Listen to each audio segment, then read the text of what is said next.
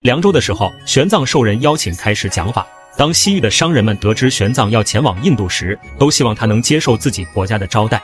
经过商人的宣说，玄奘的事迹很快就在西域各国传开了。凉州的都督也得知了此事，就让玄奘返回长安。有一个法师派了两个弟子秘密护送玄奘离开凉州，很快就到了边境。但是边防的检查十分严格，即便绕开关口，水流湍急的葫芦河也是无法强行渡过的。正在此时，凉州通缉玄奘的文书也紧跟到了瓜州。没想到，负责此事的判官李昌也敬重玄奘，竟将文书撕毁，并劝玄奘速速离开。但一个人出境又谈何容易？玄奘正愁没人带路的时候，有位西域胡人石盘陀前来拜玄奘为师。